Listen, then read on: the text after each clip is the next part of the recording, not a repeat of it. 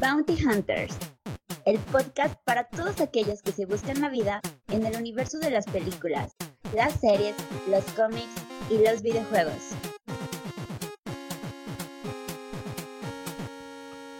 Capítulo 32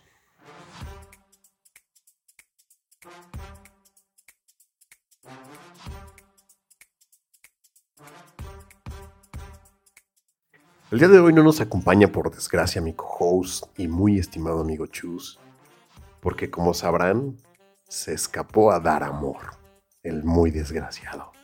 No obstante, aquí estoy yo, su coanfitrión, Dimitri Albertini, para decirles por qué le dan las películas sentido a San Valentín y a nuestra vida amorosa. A ver, primero, hay que empezar con la fecha, 14 de febrero, Día del Amor y la Amistad y se celebra aquí en México en esa fecha, también conocido como San Valentín, y San Valentín para muchos es una excusa perfecta para hacer algo especial con tu pareja, demostrarle cuánto amor llevas dentro y cuánto amor le puedes dar. Algunas otras parejas reflexionan sobre su relación y consuman ese amor ya sólido.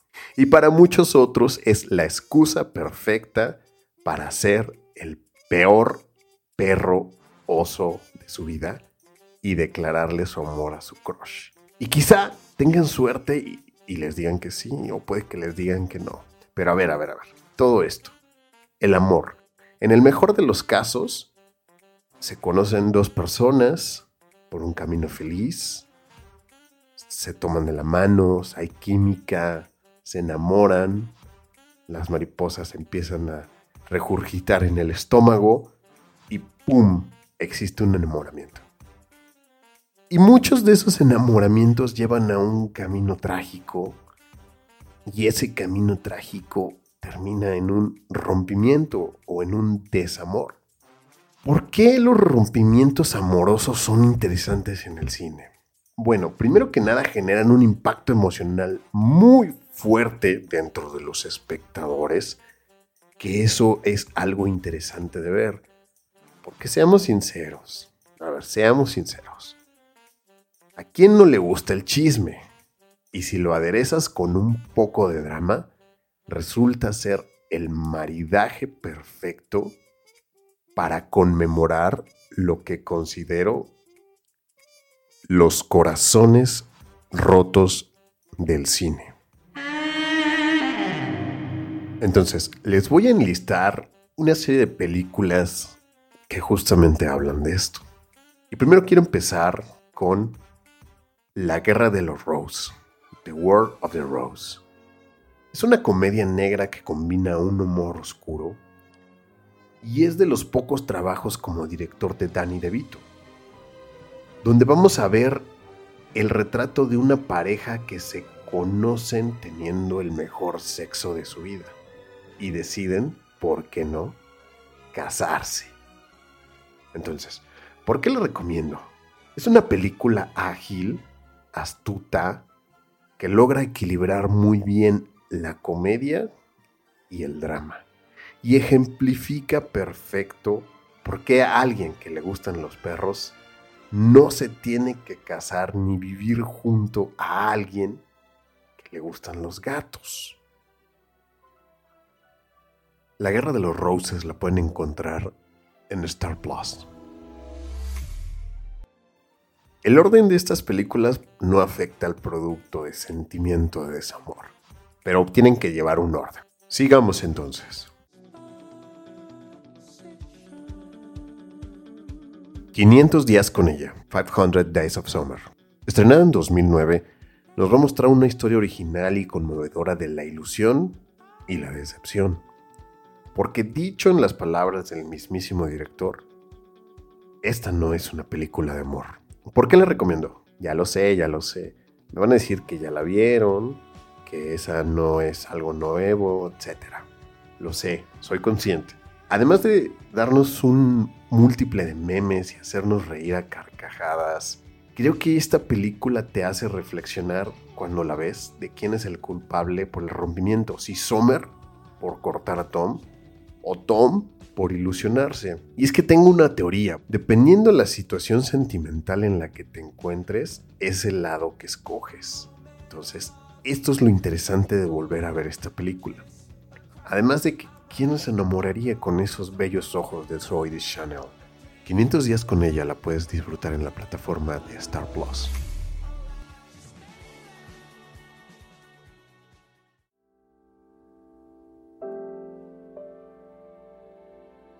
Le recomendaré una película que es un poco más antigua. Los puentes de Madison, The Bridge of Madison Country. Quizá el título no diga nada, los puentes de Madison. Ah, eso no aporta nada a la trama Posteriormente descubriremos que este es el lugar que va a fotografiar Clint Eastwood, pero como sea. Clint Eastwood y Meryl Streep interpretan a un fotógrafo y a un ama de casa que para conocerse demasiado bien. ¿Por qué se les recomiendo? Particularmente no soy de andar eh, recomendando películas románticas. No es un género que considere mi fuerte. Me conmovió hasta el tuétano una de esas películas que hicieron que mis ojos se pusieran vidriosos. Ahora, lo que importa aquí es la pareja, Clint Eastwood y Meryl generan una química tan fuerte que nos las transmiten en pantalla. Realmente nos hacen pensar, nos hacen dudar que sí se enamoraron. Entonces, si se sientan y son pacientes y le prestan atención a la historia y a los diálogos, les va a generar sentimientos a flor de piel. Y bueno, imagínense, si Steven Spielberg lo conmovió, ¿cómo carajo me dejó a mí? Los puentes de Madison lo pueden disfrutar en HBO Max.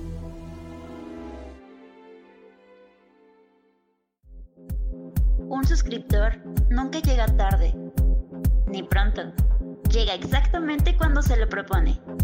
Así que suscríbete y síguenos en nuestras redes sociales. Y ya que estás por ahí, dale like. Recuerda, yo solo te ofrezco la verdad. Nada más.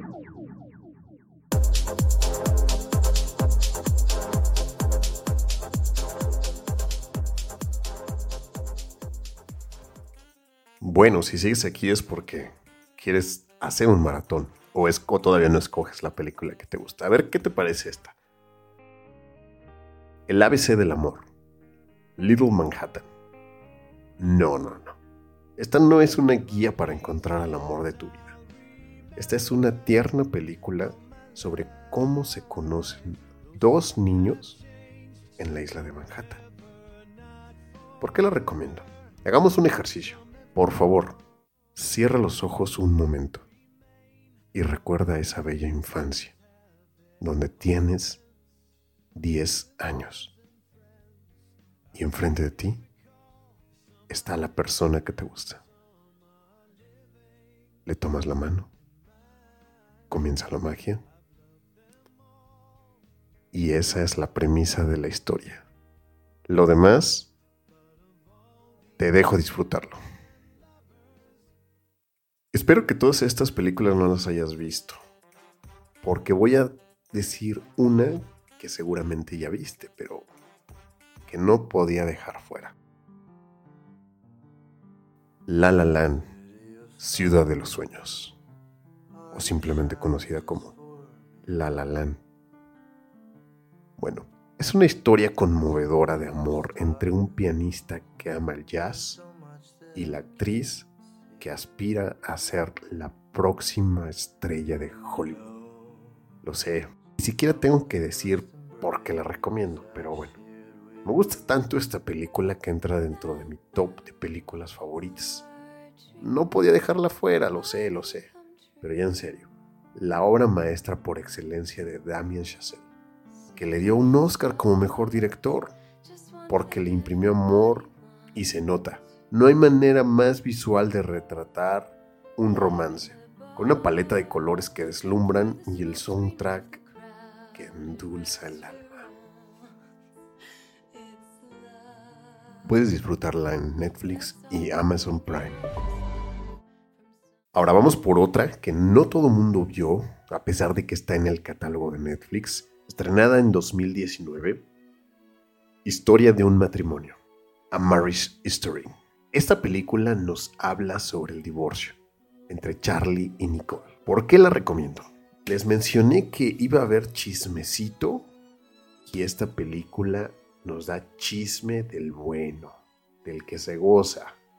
Es un divorcio en todo su esplendor, conflictos, gritos, desafíos y un par de abogados que van a sacar colmillo, uñas y dientes para defender a cada uno de sus clientes y ver quién se queda con la custodia de su hijo y la división de sus bienes. Se pone buena, pero muy buena la pelea entre Scarlett Johansson y Adam Driver, quienes son los que interpretan a Nicole y Charlie respectivamente. O si los conocen también por sus alter egos, Kylo Ren y Black Widow. Si les gusta el chisme y quieren ver cómo se agarran a catorrazos en un divorcio, esta es la película.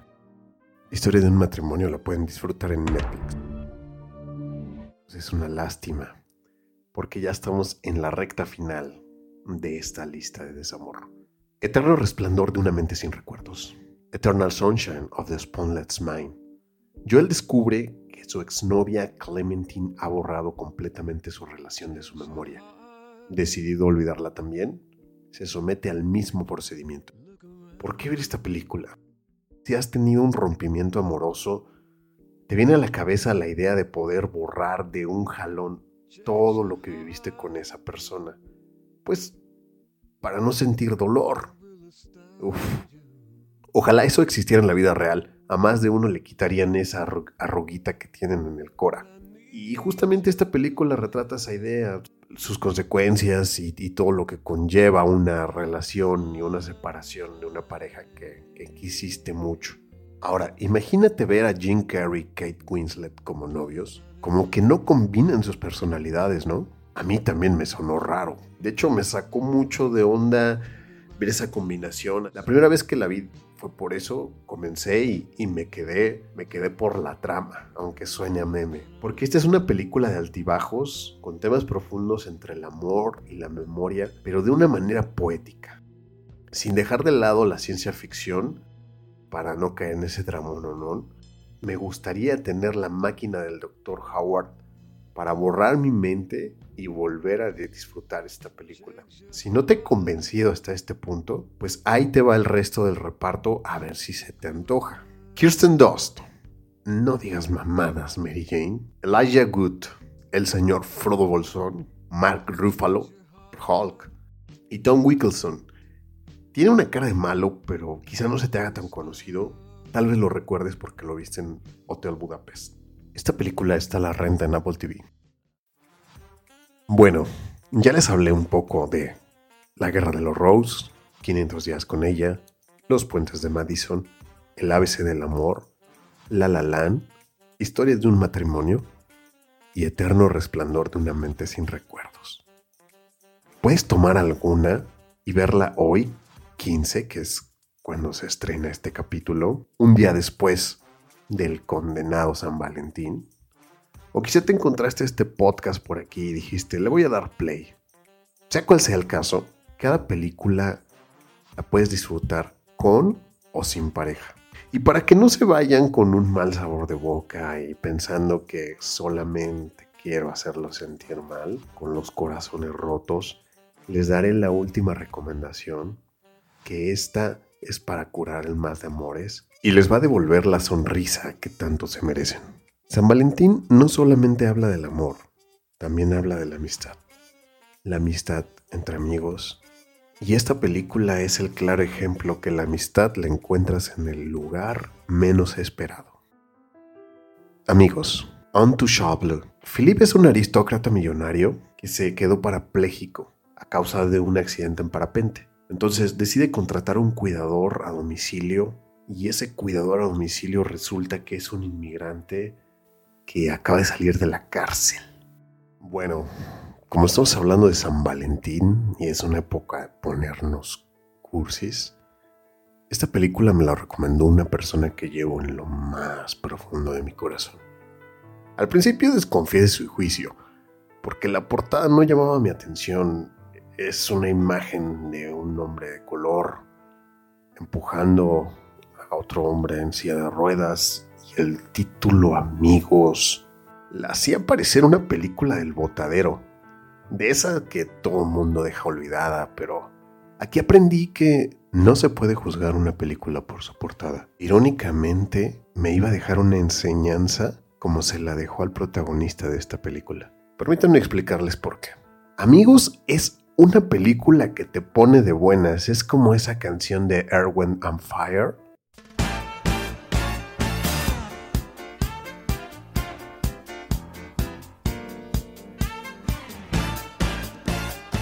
que se queda pegada a ti como chapopote, que te invade con su ritmo, con esas ganas como de mover el pie. Vaya, no puedo dejar de asociarla a la película porque cada que escucho esa canción, inmediatamente la asocio a las imágenes, ver cómo esa relación entre estos dos personajes de clases sociales totalmente distintas se confrontan y poco a poco van congeniando. Son personalidades como los actores que los interpretan, ¿no? Tenemos a Omar Sy, todo relajado y carismático, y a François Cluzet, serio y recatado. Y los ves convivir de una manera tan genuina porque esta combinación resultaría un poco rara. Más o menos les voy a poner un ejemplo como cuando agarras una hamburguesa y dices, ¿con qué la acompaño? pues con una copita de vino. Sabes que es una combinación, pudiera ser corriente, pero si le das una chance, combina. Probar ese sabor de la carne con la fermentación de la uva, al final hacen un buen maridaje. No sabes por qué, pero te sabe rico. Y quieres darle otra mordida a la hamburguesa y otro sorbo a la copa y lo sigues degustando. Te gusta.